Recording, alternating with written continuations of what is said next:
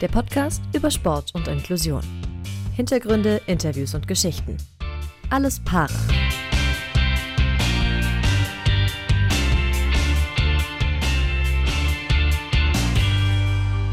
Hallo und herzlich willkommen im Jahr 2024 und jetzt haltet euch fest zur 50. Folge bei Alles Para und äh, auch das ist in dem Fall eine Folge vom Team Deutschland Paralympics Podcast. Ihr kennt das Spielchen schon. Die Folgen erscheinen hier bei Alles Para immer ein paar Tage Zeit versetzt.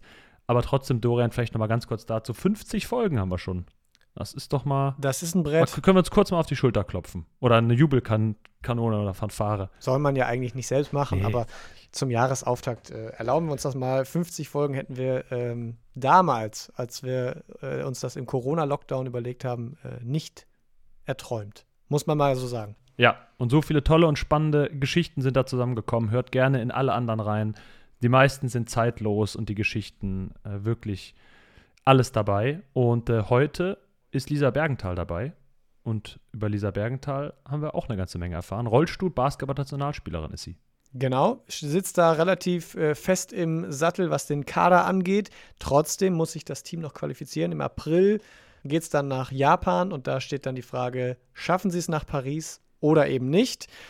Lisa wird auf jeden Fall auch dort die Motivations-Lisa sein. Also neben ihren spielerischen Qualitäten ist sie vor allen Dingen neben dem Platz extrem wichtig für ihre Mannschaft. Das sagen auch ihre Team-Mitspielerinnen natürlich. Und einen ganz besonders großen Einfluss auf ihre Karriere hatte aber nicht der Trainer oder die Trainerin, sondern Papa Lars, der äh, sie quasi zum Rollstuhlbasketball auch gebracht hat und der auch selbst mit ihr zusammengespielt hat und der sie weiterhin natürlich immer unterstützt und den sie auch immer wieder gerne um Rat fragt. Darüber haben wir also auch ein bisschen mit ihr gesprochen und dann mussten wir natürlich noch auch auf ihr geheimes Talent ein bisschen zu sprechen kommen, was sie uns verraten hat, nämlich was selteneres, Dorian, was man so nicht kennt, aufräumen. Wir hatten auf Gesang getippt. Es wurde Akten sortieren. Nee, ganz so schlimm ist es nicht. Aber allgemein das Thema aufräumen. auf jeden Fall Ordnung Auf jeden halten. Fall Ordnung halten. Ordnung halten ist ihr ganz, ganz wichtig und ähm, der Ordnung halber geben wir jetzt ab an die Folge. Viel Spaß mit Lisa Bergenthal.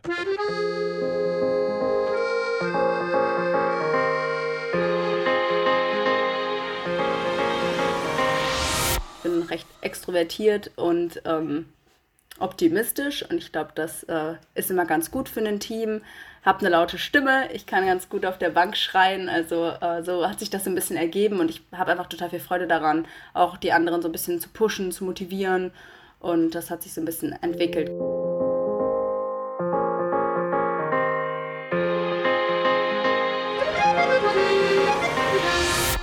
Neues Jahr, neue Folge bei eurem Lieblingspodcast. Willkommen zurück beim Team Deutschland Paralympics Podcast und äh, die erste Folge im Paralympics-Jahr. Natürlich, wie immer, präsentiert auch dieses Mal von der Sparkassen Finanzgruppe.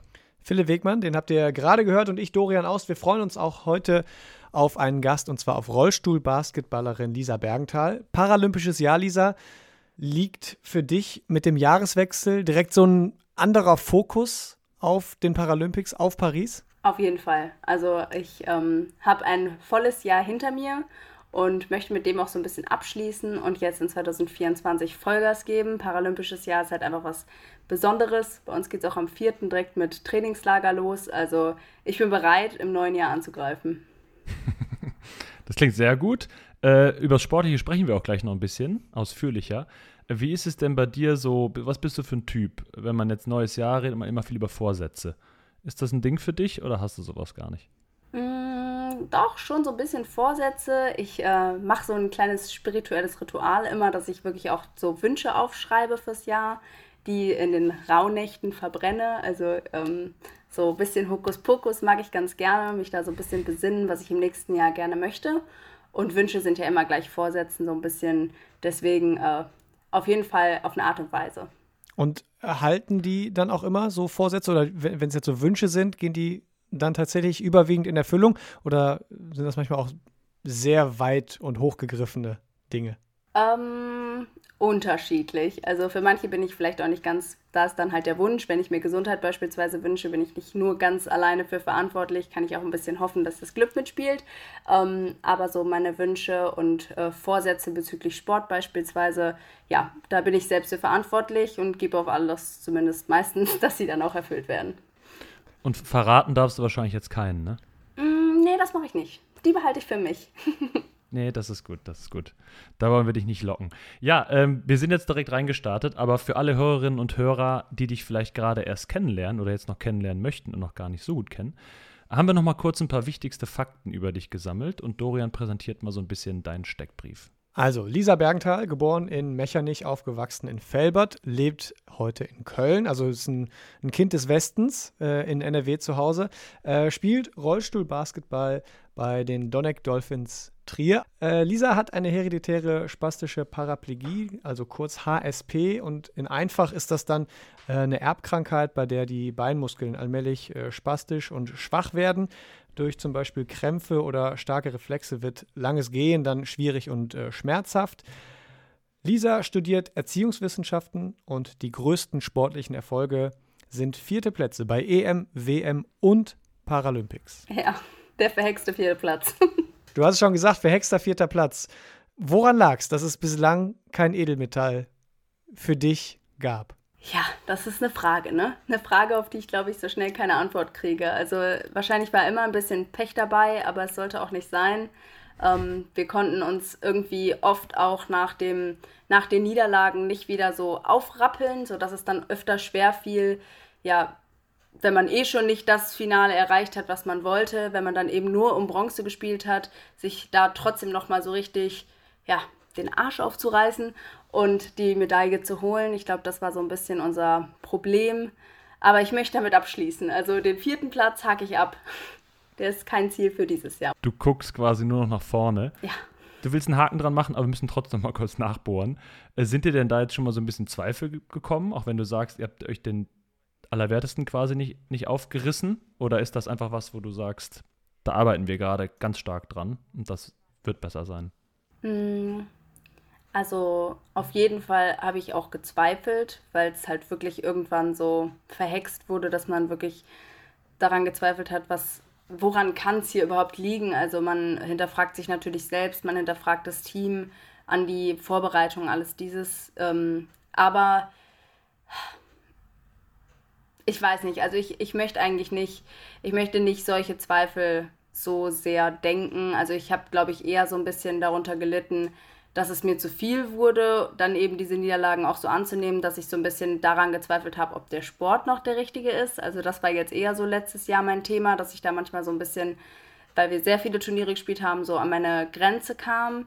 Aber so vom Grundsatz würde ich niemals sagen, ich zweifle grundsätzlich an diesem Team, an dem, was wir erreichen können, weil ich glaube, das ist auch jedes Turnier nochmal aufs Neue eine neue Chance. Und deswegen würde ich auf jeden Fall sagen, ähm, wir, können, wir können irgendwie einen Haken setzen und für 24 was Neues erhoffen. Ich würde jetzt nicht schon mit einem Zweifel da reingehen. Große Mannschaften zeichnen sich ja meistens auch dadurch aus, dass es Rückschläge gab und Niederlagen gab und dass dann irgendwann umgekrempelt wird und man dann tatsächlich die großen Siege irgendwann auch feiert. Äh, die Paralympics in Tokio waren für dich ähm, eher überraschend. Also es war deine Nominierung war jetzt, du warst nicht gestanden im, in der Mannschaft, sondern du warst auch die einzige im Kader äh, ohne WM und EM-Teilnahme, soweit ich weiß. Ähm, wie guckst du jetzt auf Paris? Da hast du jetzt ja doch ein anderes Standing in der Mannschaft. Genau, also es war total aufregend damals und auch damals schon eine unglaubliche Ehre, Paralympics zu spielen jetzt dieses Jahr wird es halt für mich einfach nochmal ganz anders. Also ich möchte einfach meine Rolle im Team, die ich jetzt schon in 2023 so ein bisschen finden konnte, weiter festigen und ja, erwarte so ein bisschen Spielzeit auf jeden Fall. Also ich habe in Tokio wirklich in sieben Spielen insgesamt sieben Minuten gehabt, all in all was natürlich wenig ist. Und trotzdem hatte ich meinen Einfluss ähm, von der Bank aus und war sicherlich auch ein wichtiger Teil fürs Team. Aber jetzt würde ich einfach gerne auch spielerisch dem Team noch ein bisschen mehr geben. Eventuell ähm, einfach so zehn Minuten pro Spiel wäre schon, wär schon ein cooles Ziel. Vielleicht mal mehr, vielleicht mal weniger. Das wäre ja auch in Ordnung. Aber dann einfach, ja, auch speziell mit meinem Wurf vielleicht, das ist so ein bisschen meine Stärke, die ich dieses Jahr versuche weiter auszubauen, um dann eben in Paris, ja, damit das Team weiterzubringen. Das ist auf jeden Fall, wie ich jetzt rangehe. Wie sicher ist denn Paris? Ihr habt noch ein Qualifikationsturnier jetzt in Japan im April. Klappt das? Seid ihr dabei? Also wir wollen jetzt natürlich nur ein Ja hören, deswegen hast du eigentlich keine Wahl, aber. Wie gesagt, Zweifel gibt es nicht. Ähm, ich bin optimistisch, sagen wir mal so. Also ähm, Das ist so, dass sich bereits vier Teams im 2023 auf direkten Wege qualifiziert haben. War auch unser Plan. Bei uns ist es leider schief gegangen, aber ähm, umso motivierter sind wir jetzt eben dann in Japan den Platz zu erkämpfen.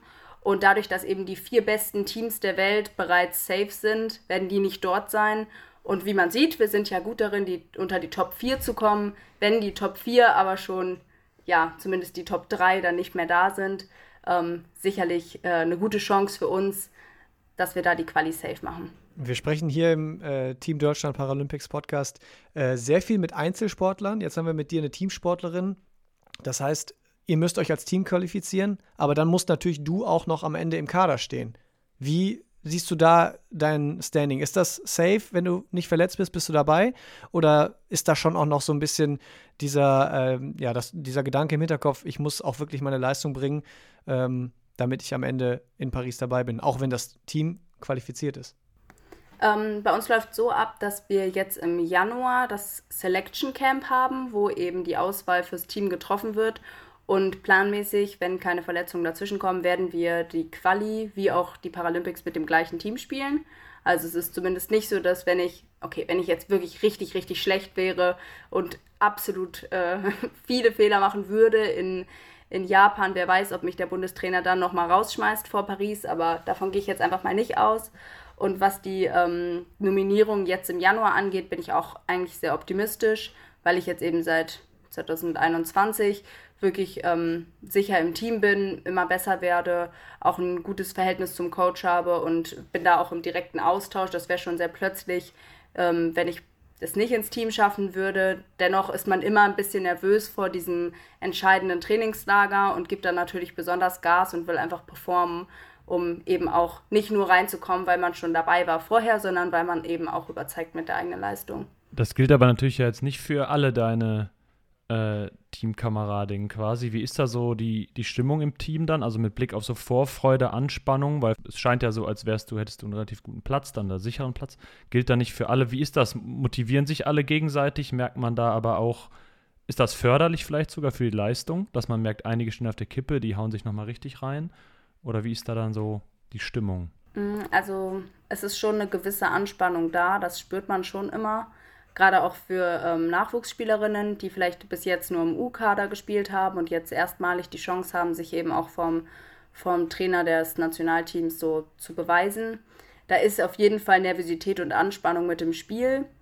Mm, ich würde aber sagen, dass es viel schon vorher klar ist. Also wir haben jetzt ähm, im letzten Jahr, ich würde sagen, wahrscheinlich gehen wir mit, mit 90 Prozent des Teams vielleicht sogar exakt mit dem gleichen Team, mit dem wir die letzte Meisterschaft gespielt haben. Es sind nicht so viele Veränderungen ähm, in letzter Zeit gewesen. Mal schauen, ähm, ob einzelne Plätze einfach neu ausgewählt werden, aber ich glaube, dass wir einfach im Großteil so zusammenbleiben. Ich denke, dass sich auch viele Spielerinnen selbst einschätzen können und so ein bisschen wissen, woran sie sind. Aber die paar, die wirklich wackeln oder unsicher sind, sind sicherlich nervös, das spürt man auch. Aber ähm, wir versuchen uns da gegenseitig auch ein gutes Gefühl zu geben und zu motivieren. Und bis jetzt war die Stimmung eigentlich immer gut trotzdem. Wir reden hier jetzt schon die ganze Zeit über Rollstuhlbasketball. Wir wollen noch mal ganz kurz so in Grundzügen erklären, was Rollstuhlbasketball ist und wo vielleicht die Unterschiede zum Fußgängerbasketball äh, liegen. Die Grundregeln sind gleich, also Feld, äh, die Linien, die Maße, die Dreierlinie, auch äh, die Höhe des Korbes ist äh, identisch. Es wird 5 gegen 5 gespielt, dann halt im Rollstuhl. Es gibt im Prinzip zwei große Unterschiede. Äh, der erste ist, äh, was bei den Fußgängern ja, ja der Schrittfehler ist, ist beim Rollstuhlbasketball das Anschieben. Also das heißt, die Spielerinnen und Spieler dürfen den Rollstuhl nur zweimal anschieben, bevor sie dribbeln, passen oder werfen. Und der zweite Unterschied, der kommt von Philipp. Alle Spielerinnen und Spieler auf dem Platz sind quasi klassifiziert und haben eine bestimmte Punktzahl zwischen 1 und 4,5 oder 4,5. Und je größer die Beeinträchtigung, desto niedriger ist die Punktzahl. Und die Gesamtpunktzahl, die dann quasi die 5 auf dem Feld haben, die darf nie die 14,5 oder 14,5 Punkte überschreiten. Das heißt, jeder Trainer, jede Trainerin muss ein bisschen puzzeln äh, und gucken, wie die Spielerinnen und Spieler auf dem Feld zusammengestellt werden können, um diese Punktzahl nicht zu überschreiten. Lisa, du bist, so sagt ihr es immer, äh, eine Dreieinhalberin. Äh, und das Ziel dieser Punktevergabe ist, dass der Sport eigentlich möglichst fair ist. Findest du, dass das durch diese Punktevergabe gut gelingt? Auf jeden Fall. Also ich bin großer Fan von diesem Klassifizierungssystem, finde es auch wirklich gut ausgefeilt. Ähm, es ermöglicht eben das Zusammenspiel auf einem wirklich sehr inklusiven Level. Das ist einfach unbeschreiblich cool, dass man wirklich bis zur ersten Bundesliga mit Menschen und, mit und ohne Behinderung zusammenspielen kann und es eben nicht so aussieht, dass da am Ende nur die fünf Nichtbehinderten vermeintlich ähm, agilsten auf dem Feld sind, sondern eben die Fairness gewährleistet wird. Ich bin da echt ein großer Fan von. Natürlich gab es auch mal Momente, wo eine Klassifizierung bei einzelnen Spielerinnen oder Spielern mal ungerecht sozusagen aussah, dass man irgendwie das Gefühl hatte, die Person ist eigentlich, müsste eigentlich mehr Punkte haben. Beispielsweise natürlich guckt man auch besonders bei den gegnerischen Teams da drauf, wenn man selber mal vielleicht ein bisschen nett klassifiziert wurde, freut man sich natürlich auch, aber ähm, das ist vielleicht so die einzige Lücke, wo nicht immer die gleiche Linie gezogen wird, dass man nicht ähm, so leicht vergleichen kann. Dreieinhalb muss nicht immer genau gleich aussehen, was natürlich auch logisch ist bei den verschiedenen Behinderungsbildern. Aber da gibt es manchmal so ein, so ein paar Diskussionsfelder. Aber alles in allem definitiv ein sehr, sehr gutes und faires Konzept. Wir kommen noch mal oder wir kommen jetzt mal äh, zu dir persönlich, ähm, weil du auch noch mal einen Schritt gemacht hast, um dich noch besser auf Paris vorbereiten zu können und auch sicher dabei zu sein. Du bist gewechselt, hast die Mannschaft gewechselt und zwar von Köln nach Trier unter anderem, weil da auch der Nationaltrainer vor Ort den Verein trainiert. Wie ist es bisher für dich? Das ist jetzt ja erst im letzten Sommer passiert. Hat sich das bisher für dich ausgezahlt? Ja, ich bin super zufrieden mit dem Wechsel. Also ähm, ich wohne noch in Köln, was bedeutet, dass ich pendel. Ich bin dann immer die halbe Woche hier und die andere Hälfte da. Das macht es manchmal ein bisschen anstrengend, ähm, weil es einfach, also man fährt nicht allzu lange, es sind so zwei Stunden, aber ähm, dann lebe ich da im Hotel und habe so ein bisschen, ja, mir fehlt dann so ein bisschen mein Zuhause manchmal.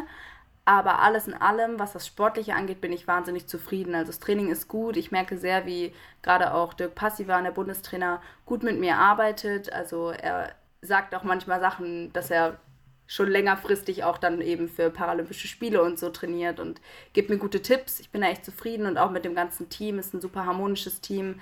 Ich mag alle ähm, Spieler und Spielerinnen, mit denen ich da zusammen bin und darf auch eben in der ersten Bundesliga, was ich in Köln leider in den vergangenen Jahren nicht so mega viel hatte, einfach ähm, regelmäßig auf dem Feld stehen. Also weil es einfach schon viel bedeutet, ob man eben auch Spielzeit bekommt und das ist in Trier jetzt so mit 10 Minuten im Schnitt pro Spiel wirklich super. Ich bin da echt zufrieden mit der ersten Hälfte der Saison und ähm, kann mich echt nicht beklagen.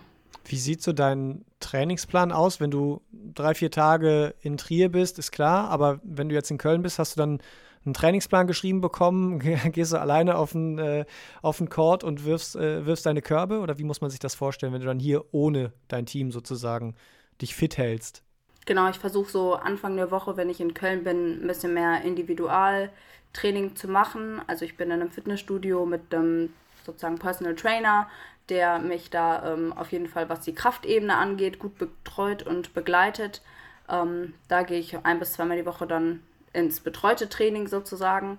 Und dann ist es so, dass ich ähm, hier in Köln eben auch war ein bisschen kompliziert, erstmal um Hallenzeiten so ein bisschen kämpfen musste, weil ich eben logischerweise nicht mehr mit dem Kölner Team trainieren kann, musste ich so ein bisschen gucken, wo ich überhaupt die Möglichkeit habe, weil es ist leider mit dem Rollstuhl nicht so einfach, irgendwie draußen auf dem Platz zu spielen. Dafür ist unsere Bereifung einfach nicht so optimal. Ähm, aber das hat jetzt auch gut geklappt, sodass ich, äh, denke ich, war jetzt die letzten Wochen halt einfach noch nicht so ganz klar mit der Hallenzeit, aber dass ich viele Wurfeinheiten im Vormittagsbereich zum Beispiel nutzen kann, um einfach individuell an meinen Fähigkeiten zu arbeiten. Das ist so der Trainingsplan. Du hast eben schon die Strecke angesprochen von zwei Stunden, die ja doch ordentlich ist, vor allem wenn man die dann mehrfach fährt irgendwie. Also es lohnt sich, aber vielleicht mal so ein Blick hinter die Kulissen. Wie verbringst du die Zeit? Hörst du Podcast? Ja, ich höre wahnsinnig viel Podcast. Wie viel bist du schon durch? Also ich sag mal so, ich bin ein ultra gemischtes Hack-Fan, wenn man hier Marken nennen darf. Und ich ähm, habe jetzt, ich pendel jetzt circa seit Oktober und ähm, ich habe schon so viel zurückgehört, dass ich mittlerweile das gesamte die, oder sogar fast die gesamten letzten zwei Jahre oder so äh, durchgehört habe. Also das ist wirklich, man, man verbringt schon viel Zeit damit. Das heißt, bald brauchst du nochmal neuen Input. Dann kannst du ja hier Team Deutschland Paralympics Folgen alle nochmal zurückhören. Lohnt sich auch. Ja, habe ich tatsächlich auch schon die eine oder andere gehört jetzt. Sehr gut. Dann wird dich auch nicht überraschen, was äh, als nächstes kommt. Wir wollen einmal kurz unseren äh, Sponsor hier platzieren.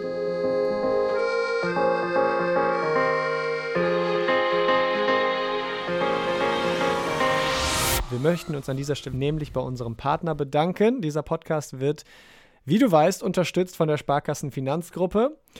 Und überall in Deutschland stehen die Sparkassen an der Seite der Menschen und ermöglichen ihnen die wirtschaftliche und soziale Teilhabe. Im Sport engagieren sie sich jährlich mit rund 90 Millionen Euro und das ist Geld für Vereine, das deutsche Sportabzeichen, die Eliteschulen des Sports und für die Athletinnen und Athleten vom Team Deutschland und vom Team Deutschland Paralympics. Und so schaffen die Sparkassen und ihre Verbundpartner viele große Momente im Breiten und auch im Spitzensport. Und warum? weil es um mehr als Geld geht.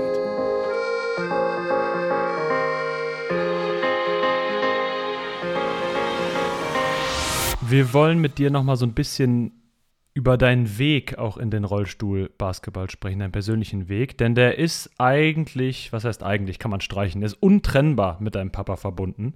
Äh, durch ihn, der hat selbst auch ewig für Köln gespielt, bist du praktisch in der Halle auch groß geworden, ihr habt teilweise auch zusammengespielt.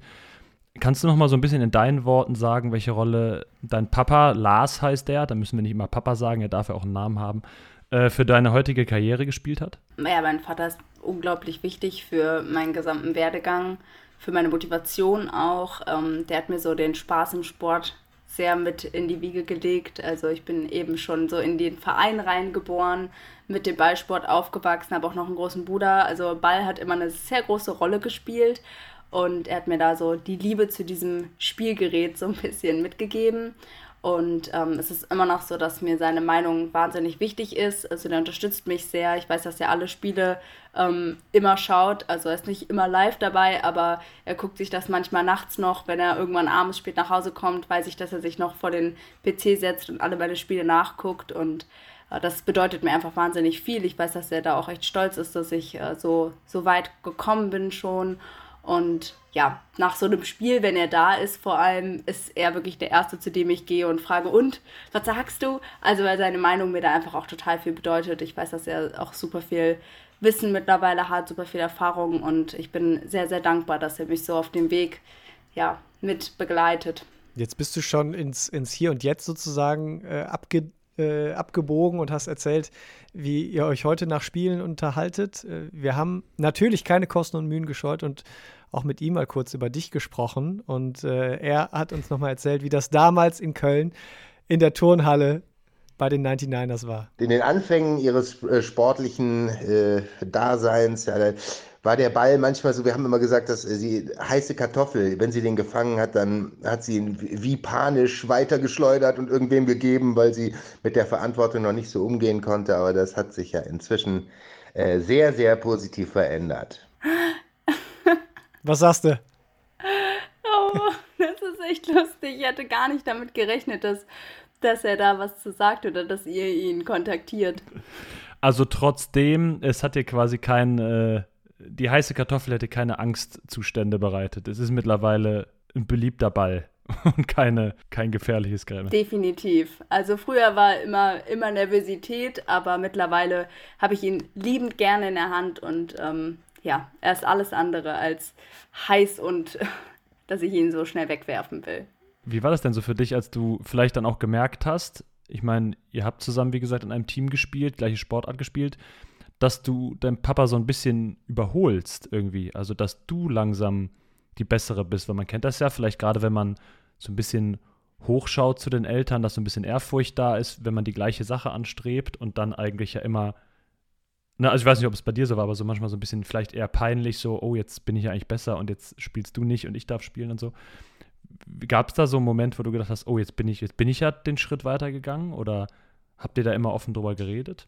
Also es gab auf jeden Fall keinen Moment, in dem es, oder würde ich zumindest sagen, ich weiß nicht, ob es für ihn vielleicht auch äh, härter war, aber ähm, es war immer sehr, sehr gutes Verhältnis zwischen uns, auch als der Punkt kam sozusagen, dass ich ihn so ein bisschen überholt habe. Ich glaube, er hat sich auch einfach total darauf, darüber gefreut, dass ich so aufgegangen bin im Sport und mich einfach weiterentwickelt habe. Es gab so äh, zwei Saisons in Folge, wo wir in einem Team waren. In der ersten Saison hat er viel gespielt und in der zweiten Saison habe ich dann mehr gespielt, wo man das so sehr klar erkennen konnte. Ich glaube, für ihn war es eher auch zu dem Zeitpunkt ein bisschen hart, dass es einfach bei ihm gesundheitlich nicht mehr so gut ging. Er hat so viele Probleme mit Rücken und Schulter gehabt, dass das einfach so ein bisschen der Auslöser war, weshalb er weniger machen konnte. Ähm, deswegen glaube ich nicht, dass eine Wut gegen mich beispielsweise irgendwie entstanden ist, sondern halt eher so ein bisschen ja die Enttäuschung eben über den eigenen Körper. Und ich glaube, dass er immer sich sehr, sehr darüber freut, dass ich besser werde und mir zusieht und wirklich stolz ist. Und ich kann mir nicht vorstellen, dass es irgendwie für ihn blöd war. Und wie gesagt, für mich war es auch einfach eine, eine große Freude, den Sport auszuüben, den eben mein Vater auch so liebt und ihm da halt auch zu zeigen, dass ich Vollgas gebe. Und ich glaube, das war immer sehr harmonisch für uns beide. Welche Rolle hat Papa Lars beim Wechsel nach Trier gespielt? Also er ist ja doch in, in Köln und bei den 99ers sehr verwurzelt. Du warst dann da, bist dann da praktisch so reingeboren worden. Hast du mit ihm vorher darüber gesprochen? Hast du ihn vor vollendete Tatsachen sogar gestellt? Ist er da so, hat er so eine Mentorfunktion? Also erklär mal. Also er hat mich super viel beraten. Also es war auf gar keinen Fall so, dass ich plötzlich kam und gesagt habe, übrigens, ich gehe. Ähm, es fiel mir schwer, den Verein zu verlassen, weil es mein Zuhause war und ich glaube, ihm ging es da genauso. Dieses Wissen, ähm, wir gehen dann vielleicht nicht mehr jeden Samstag nach Köln in die Halle, sondern fahren vielleicht das ein oder andere Mal nach Trier. Das äh, war schon eine Umstellung, aber ich weiß auch, dass ähm, er mich sehr auf meinem Weg unterstützt und ähm, das auch total befürwortet, wenn das einfach die be besseren Möglichkeiten in Trier sind, dass ich da eben, dass es zu einer sportlichen Karriere auch dazugehört, dass man eben nicht immer nur die bequemste Option zu Hause wählen kann, sondern vielleicht auch mal aus der Komfortzone irgendwie raus muss. Deswegen ähm, hat er mich da auf jeden Fall unterstützt. Aber ähm, es hat für meine Eltern auf jeden Fall auch so ein bisschen Veränderungen gebracht, eben nicht mehr das jedes zweite Wochenende in der Halle zu verbringen, sondern ja, nach Trier kommen die leider nicht mehr immer, was ich auch absolut verstehen kann. Ähm, die haben ein bisschen mehr Freizeit jetzt. das sei ihnen gegönnt. Ja. Deine Eltern haben mehr Freizeit und bei dir ist es aber eigentlich so ein bisschen dadurch das Gegenteil, durch das Vielfahren. Du opferst sehr viel auch für den Sport. Ähm, Freunde, Freundinnen, Familie sieht man noch seltener durch die viele Fahrt, äh, weil man viel unterwegs ist. Du, das haben wir uns äh, haben sagen lassen, bist oft einer der Ersten in der Halle, um dich nochmal einzuwerfen. Das heißt, du bist auch einfach immer schon früh da. Ähm, du giltst auch als Motivationslisa so ein bisschen äh, im Team.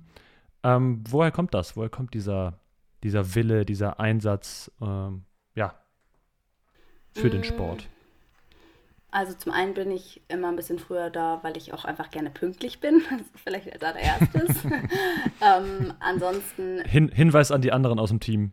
ja, vielleicht ein bisschen. Nein, ähm, ich mag es einfach auch total gerne, vor dem Training irgendwie so ein bisschen reinzukommen. Gerade so im Wurf schon mal ein paar Schüsse genommen zu haben, bevor ich halt irgendwie direkt reingeworfen werde und dann eben die paar Minuten Anlauf eben schon während der offiziellen Trainingszeit brauche. Also das ist so ein Grund, weshalb ich immer gerne früher da bin und was so die Motivation angeht. Ich bin einfach, ich glaube, das ist ein bisschen meine Art. Ich bin recht extrovertiert und ähm, optimistisch und ich glaube, das äh, ist immer ganz gut für ein Team.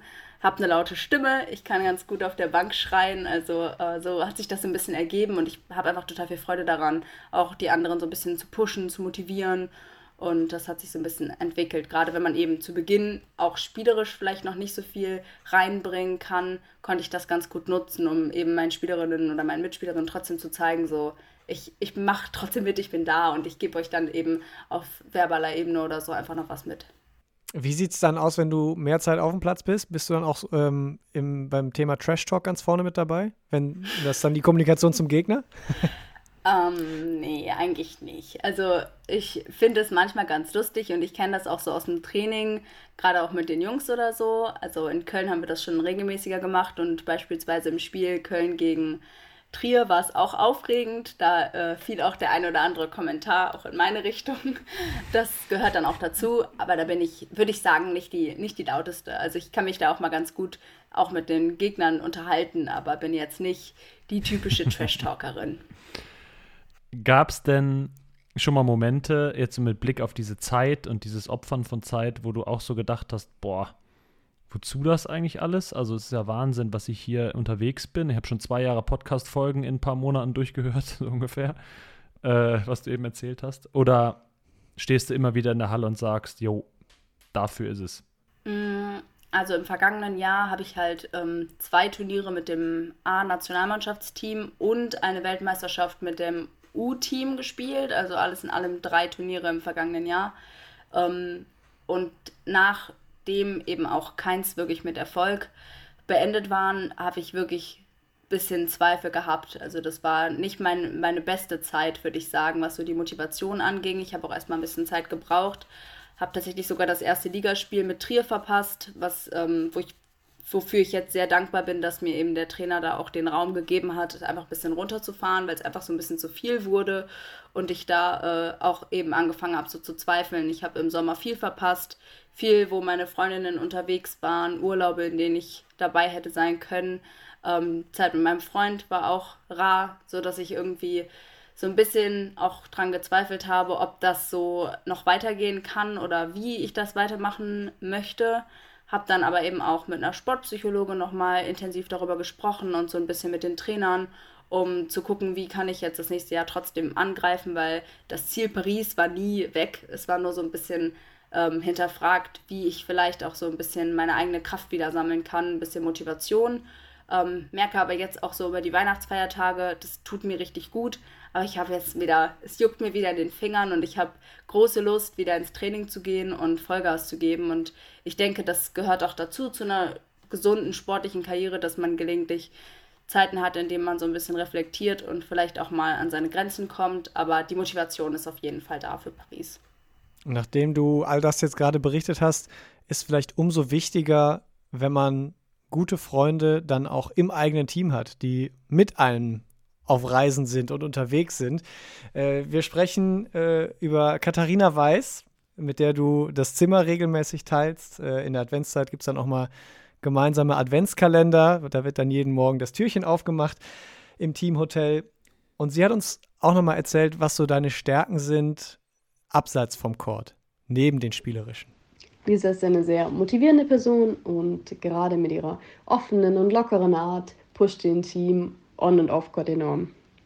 Und gleichzeitig ist sie aber auch eine sehr empathische Person und hat immer ein offenes Ohr und weiß aber halt auch, ähm, was eine Person gerade braucht und was sie eben nicht braucht. Und ähm, das sind alles Aspekte, die für ein Team unglaublich wichtig sind und einem Team letztendlich einen sehr, sehr hohen Mehrwert geben.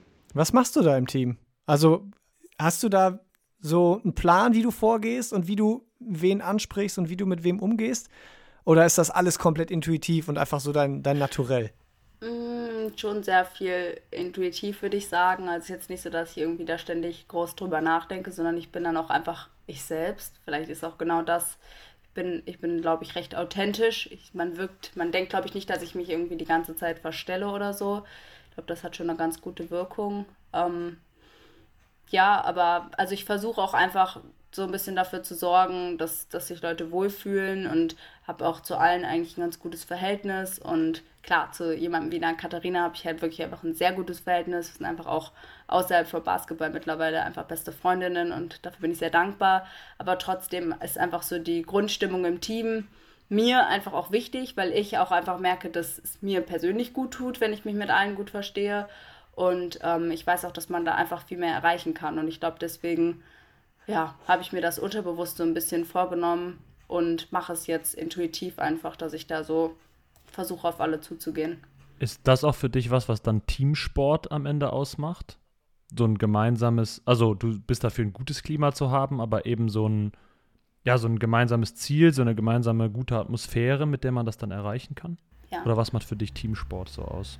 Auf jeden Fall das, so der Zusammenhalt, ähm, das eben als Team zu erreichen, gemeinsam was zu verfolgen, eben auch die Stärken verschiedener Personen in, in eins zu bringen, weil es ist natürlich klar, dass nicht alle ähm, die Stärke im Wurf oder in der Geschwindigkeit haben und so ergänzen wir uns einfach und ich wäre, ich wäre, glaube ich, eine wahnsinnig schlechte Einzelsportlerin. Das ist einfach gar nichts für mich. Mir wäre auch langweilig. Also ich unterhalte mich gerne, ich komme gerne mit Menschen zusammen, ich bin gerne in einer Gruppe und finde eben auch toll, dieses, dieses Gefühl, dieses Teamgefühl, diese gemeinsamen Ziele zu erreichen und einfach so einen Weg als Gruppe zu gehen und Erinnerungen zu teilen.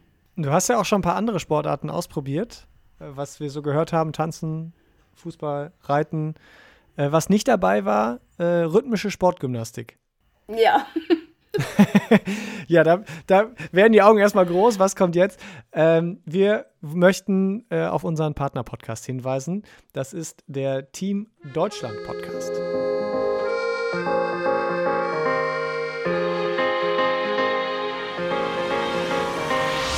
Da war nämlich Margarita Kolosow zu Gast, rhythmische Sportgymnastik-Athletin ist ein richtig heißes Eisen mit Blick auf Medaillen und Chancen für das Team Deutschland in Paris. Und die war in dem Podcast zu Gast und hat sich auch einen Quotenplatz gesichert für Deutschland. Und obwohl sie erst 19 Jahre alt ist, träumt sie schon lange von Olympischen Spielen und gibt dafür wirklich alles. Es ist einfach die Liebe im Leben. Es ist die Leidenschaft, es ist alles. Ich kann nicht ohne Training. Ich kann nicht ohne RSG, ich kann nicht ohne der Halle. Das ist also die neue Folge vom Team Deutschland Podcast mit Margarita Kolosow. Die könnt ihr natürlich überall da hören, wo es Podcasts gibt. Und wenn ihr den Kanal vom Team Deutschland abonniert, dann bekommt ihr alle zwei Wochen und nicht nur alle vier Wochen, wenn ihr uns abonniert habt, frischen Content und frische Podcast-Folgen aufs Ohr. Jetzt nur keinen Fehler machen, ne? nicht uns deabonnieren, sondern einfach beides. Dann kriegt ihr alles aus dem olympischen und paralympischen Bereich mit und seid komplett abgesichert. Gut, äh, Lisa, wir haben noch zum Ende des Podcasts jetzt äh, was Kleines mit dir vor, dass äh, wenn du, wie du gesagt hast, die anderen Folgen kennst, weißt du so ein bisschen vielleicht, was dir blüht. Oh, du nickst. Das ist eigentlich schlecht. Dann hast du dich im schlechtesten Fall sogar schon vorbereitet. Aber dann sind wir umso gespannter, was du jetzt als Antworten hast, denn wir haben drei Sätze für dich äh, wo wir den Anfang des Satzes sagen und du vervollständigst quasi. Und Dorian beginnt mal mit dem ersten. Wenn wir Paris 2024 sagen, dann denkst du? An eine Chance auf eine Medaille, an eine unglaubliche Erfahrung mit einem Wahnsinnsteam. Und hoffentlich kein vierter Platz. Nee, das wäre wirklich dann, dann lieber den fünften. Nein. Genau das wollte ich gerade fragen. nein, nein, nein. Ich habe mit der U25 in diesem Jahr auch den fünften geholt und äh, kann deswegen mit Erfahrung sagen, auch der fünfte ist scheiße. Wir wollen eine Medaille. Sehr gut. Sehr gut. Dann nehmen wir die Kampfansage quasi mal so hin. Äh, wenn du im Parasport eine Sache ändern könntest, dann wäre das? Habe ich natürlich auch schon das ein oder andere Mal gehört, äh, würde ich aber genauso auch sagen, die Aufmerksamkeit. Also es ist halt wirklich schade ähm, und da kann man, muss man nicht nur Parasportarten, da kann man auch Sportarten ähm, im olympischen Bereich nennen, die einfach viel zu wenig Aufmerksamkeit bekommen. Und deswegen würde ich mir sehr wünschen, dass da in Zukunft ja vielleicht ein bisschen mehr Gelder zum einen, aber eben auch einfach Interesse und Aufmerksamkeit für paralympischen Sport gewonnen wird. Können wir nur ein Ausrufezeichen hintersetzen. Dein geheimes Talent abseits des Sports ist? die hatte ich vergessen. Sehr das gut. Die war. Da muss ich jetzt wirklich. Wo man am meisten nachdenken muss. Da muss ich kurz überlegen. ja, wirklich. Da brauche ich ganz kurz. Also was nicht zählt, ist jetzt mm. äh, Motivation oder so. Das sind ja alles offensichtliche Sachen. Die zählen jetzt leider nicht. Mm. Ich würde aufräumen sagen, wenn das ein Talent ist. Aufräumen? Ich bin fast schon manchmal ein bisschen gestört, aber ich stehe sehr auf Ordnung und ich ähm, mag das sehr, sehr gerne, Sachen aufzuräumen und bin da, glaube ich, mittlerweile auch ganz gut drin und ganz schnell drin, Sachen wegzuräumen und aufzuräumen, Ordnung zu schaffen. Hast du denn dann hier die Bücher gelesen äh, von Marie Kondo und Co. und Serien geguckt und verfolgst die Prinzipien des Aufräumens? Nee. Ah, dann hast du. Das ist, ich glaube, eine Japanerin, die so beschreibt in Büchern, dann wird auch eine Serie gemacht, äh, die perfekten Tipps, wie man alles wie, sehr ordentlich hält und die auch so sagt, wie man gut aussortiert, äh, dass man Sachen, die man ja nicht angeguckt hat, äh, soll man sie angucken und sagen, macht es einen glücklich und sonst weg und so weiter. Also die so sehr strenge Regeln des Aussortierens und Ordnens verfolgt. Aber vielleicht ist es dann ein Tipp für dich jetzt fürs äh, Ja, demnächst. musst mir nochmal sagen, wie die heißt. Ich schreibe mir das direkt auf. Ein neuer Fan-Moment ist geboren vielleicht. Gibt es da auch einen Ja, Podcast, wie- ist die Frage. Ja, genau. Ich müsste das direkt aufs Ohr bekommen, wenn es geht. Nein, aber sag gerne nochmal, wie die heißt. Ich werde mir das mal äh, anschauen. Also wen das jetzt auch noch interessiert, äh, Marie Kondo. Cool. Danke für den Tipp. Ein neuer Input quasi zum Aufräumthema. Ja, ist ein Talent, das wir, glaube ich, so durchgehen lassen, Dorian, oder? Das wünschen sich viele. Definitiv. Ich hatte ja, ich hatte ja tatsächlich gehofft, dass du irgendwie dein, dein Gesang, dein Singen äh, erwähnst, weil das ja früher im Hause Bergenthal offenbar großes Thema war. Ja, was die Musik Aber angeht. das hast du wahrscheinlich aus Selbstschutz nicht gemacht, ja, also weil du dann hättest singen müssen. Genau, ich hätte jetzt ungern vorgesungen. Also die Musik hat mich mein Leben auch begleitet, weil wir eine musikalische Familie haben und ich singe wirklich auch sehr gerne, hatte auch schon Gesangsunterricht. Aber das ist was, was ich wirklich nur für mich mache. Also ich ähm, glaube, meine Stimme ist zumindest in Ordnung, aber ähm, ich werde, glaube ich, keine Karriere im Gesang machen und deswegen würde ich mich hier auch ähm, mal zurückhalten. Wir warten einfach bis zu den Paralympics ab, wenn dann eine entsprechende Medaille besungen wird. Und da fallen eh alle Hemmungen, dann singt man alle möglichen Kameras, die dann doch da sind. Von daher, da sind wir dann spätestens Zeuge. Da freue ich mich drauf. Vielen Dank, Lisa Bergenthal, deutsche Nationalspielerin im Rollstuhlbasketball, für deine Zeit und dein, das Gespräch mit dir. Ja, gerne. Danke euch. Ja, und das war sie dann jetzt auch, die erste Folge im Paralympischen Jahr 2024. Wir freuen uns, wenn ihr uns auf dem weiteren Weg bis Ende August, wenn die Paralympics in Paris dann steigen, äh, noch weiter fleißig verfolgt und hört. Bewertungen könnt ihr natürlich gerne da lassen, genauso wie Feedback und auf allen möglichen Plattformen folgen, egal ob Social-Kanäle oder Podcast-Plattformen. Und für heute machen Dorian Aust, den habt ihr jetzt gerade nochmal gehört, und ich, Philipp Wegmann, die Mikros aus und sagen Tschüss und Adieu. Ciao, ciao.